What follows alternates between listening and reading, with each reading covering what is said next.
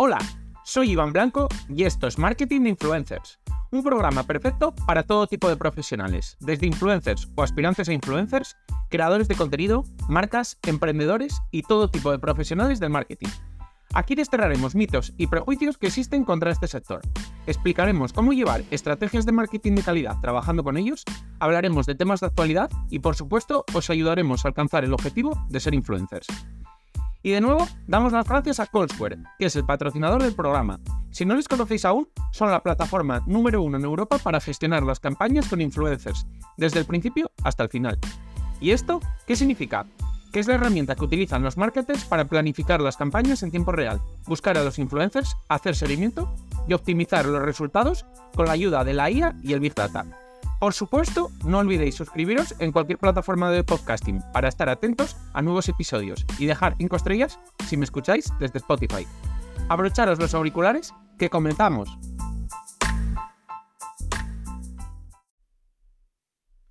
Para mí, y en esto, mira, os voy a remitir a mis servicios cuando, cuando estoy trabajando con, con los influencers con los que trabajo. Siempre les digo que una de las cosas más importantes es conocer a tus seguidores. Una vez que conoces a tus seguidores, la creación de contenido empieza a ser muchísimo más sencilla para ti, porque tienes una imagen clara de, lo que les va a gustar según se te ocurre. Es decir, según estás ideando el contenido, ya sabes si les va a gustar o no. Según lo estás creando, ya sabes cómo crearlo para que les guste. Y según lo estás editando, ya sabes cómo editarlo para que les guste. Pero conocer a tus seguidores eh, requiere cierto, cierto tiempo, cierto análisis eh, y va más allá de mirar las estadísticas que nos da Instagram, por ejemplo. Pero bueno, vamos a explicar un poco las diferentes cosas que podemos hacer para conocer a nuestros seguidores. Vamos a ir del 5 de vamos al 10. El 5 sería lo siguiente. Para mí no al 5, pero bueno, vamos a darle el 5 sería conocer un poco las, los datos que nos da Instagram, Instagram o cualquier otra red social. Más o menos casi todas dan los mismos. ¿Qué sería? La edad, la edad tipo de, tus, de tus seguidores, las ciudades en las que viven, los países, las horas a las que más usan la red, los días y, bueno, su género. Al final es la primera forma un poco de establecer un usuario o usuarios tipo. Creas una imagen en tu cabeza. Por, por ejemplo, mis seguidores son la mayoría mujeres de Madrid que usan Instagram por las noches de lunes a jueves. O mi, el segundo son mujeres eh, de mediana edad, madres, que lo usan más los fines de semana y pues viven entre Madrid y Valencia. Por poner un ejemplo, puedes crear dos, tres imágenes. Pero bueno, suelen ser para mí imágenes muy, muy, muy, muy generalistas. Y es muy difícil decir, vale, pues este contenido va a funcionar en esta gente tienes muy pocos datos. Entonces, por eso considero que es el 5, pero para mí ni casi ni lo es ya. Sobre todo en 2023. Con lo difícil que es crear contenido que funcione. Entonces, ¿cuál es la siguiente forma de, de conocer a tus seguidores? Pues aprovechando, por ejemplo, las historias. Las historias nos dan en Instagram stickers de pregunta, encuestas, cuestionarios y deslizar. Con esto, nosotros podemos extraer muchísima información. Muchísima. Sobre todo si los utilizamos bien, es decir, no sobrecargar, no utilizarlas por utilizarlas, no decir que os gusta más la tortilla con o sin cebolla para mejorar el engagement. ¿Por qué? Porque así sobrecargas a tu audiencia. Lo mejor es utilizarlas cuando de verdad tenemos preguntas que sabes que quieres resolver. Esto ya diría que ya es el bien, utilizar esto, pero no llega al notable. El notable sería leer. Es decir, estar atento a tus mensajes privados y a tus comentarios porque ahí tu público te dice muchas cosas. Ahí ya llegas, yo creo, sí al notable.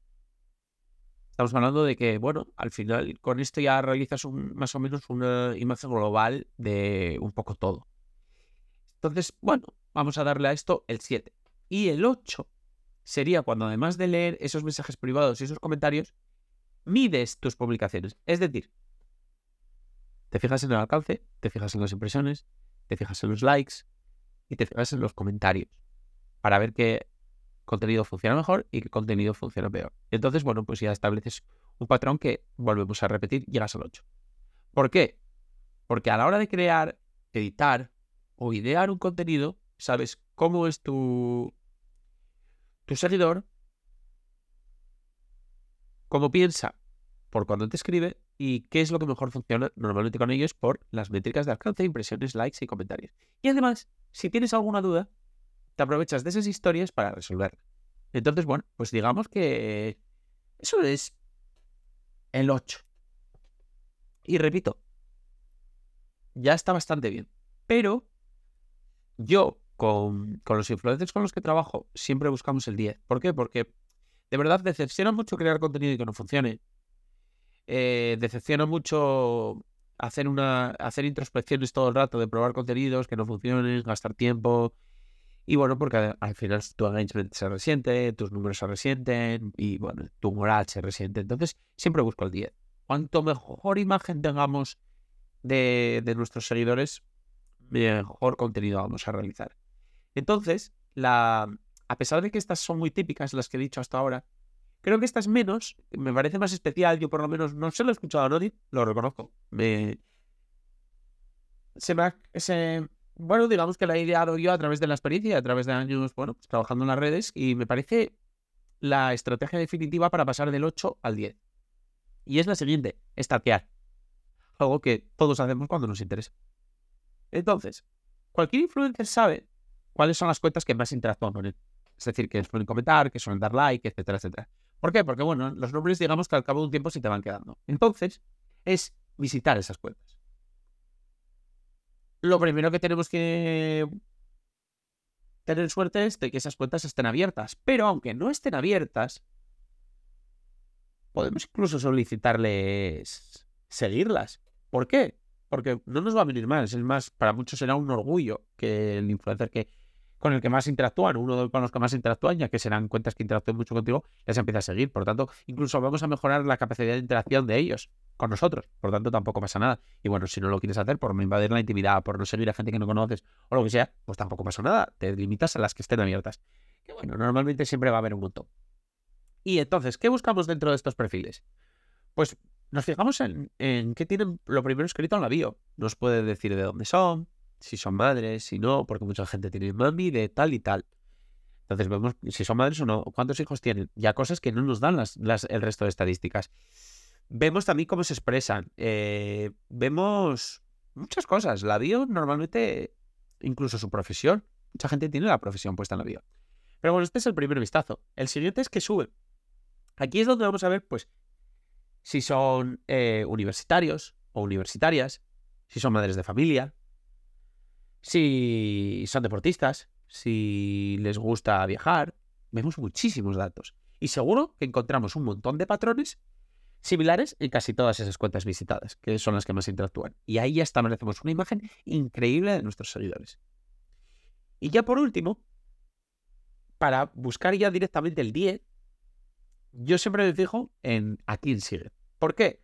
Primero porque podemos descubrir competencia nuestra, bueno, competencia entendida como sana, pero gente que crea contenido similar al nuestro, porque si, nos gusta, si les gusta nuestro contenido, seguirán seguro cuentas que creen contenido similar. Y normalmente las conocemos, a veces no.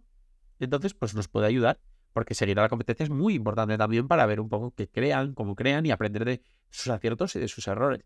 Pero, además, podemos ver qué otro tipo de cuentas siguen. Es decir, podemos decir, vale, nosotros somos una cuenta foodie y nos sigue, pero también la mayoría siguen a cuentas de deporte. Entonces, si algún día nos apetece crear contenido de deporte, sabemos que va a encajar. O tenemos una cuenta de viajes, pero también siguen a muchas cuentas foodies. Pues si un día nos apetece hablar de la comida en un viaje, pues sabemos que también el contenido va a funcionar. Y ese es el 10. Y el 10 digamos, de conocimiento de nuestra audiencia o de nuestros seguidores, es, digamos, lo que más nos va a acercar a, tener los mejores números posibles, a tener el mejor éxito posible con nuestra audiencia, a fidelizar, a mejorar nuestro engagement, a crear contenido que triunfe, a crecer, etcétera, etcétera. Porque digamos que cuando estemos ideando, creando, editando el contenido, tenemos una imagen muy, muy, muy exacta de esas personas. Yo a veces les pongo hasta nombre, como por identificarlas. Entonces tengo como dos o tres nombres que engloban un poco las características comunes de esas personas. Y digo, vale, estoy creando contenido. ¿Le encaja alguno de estos tres? Lo mejor es que le encaja a los tres, pero por lo menos que le encaja a dos. O mínimo a uno. Si no le encaja a ninguno, no lo crees. No lo idees, no lo edites así. no lo grabes así, etcétera, etcétera. Y bueno, este es un aprendizaje que suelo utilizar por la parte más premium de mis servicios, por la parte de pago, pero bueno, me apetecía compartirlo con vosotros porque creo que es muy útil. Y bueno, de verdad, me, en el fondo también me gusta siempre ayudar al mayor número de, personas posibles.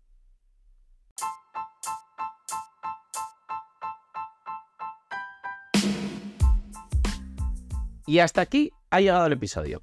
Compártelo si crees que puede resultarle útil a alguien. Me ayudarás mucho y espero que también a la otra persona. Si quieres contactar conmigo, ya sea para cualquier asunto relacionado con el capítulo de hoy o cualquier otra cosa, puedes hacerlo por mail, hola, arroba marketinginfluencers.com o en el contacto de mi web. Y además, si quieres contratar mis servicios, ya seas influencer o negocio, leer los artículos del blog o suscribirte a la newsletter con extras y contenido exclusivo, pásate por la web marketinginfluencers.com. Tienes todos los enlaces en el texto del episodio, junto con mis redes sociales y las del proyecto. Nos vemos en el próximo episodio. Ya sabéis, todos los días a las 8 de la mañana, de lunes a viernes. Nada más. Adiós.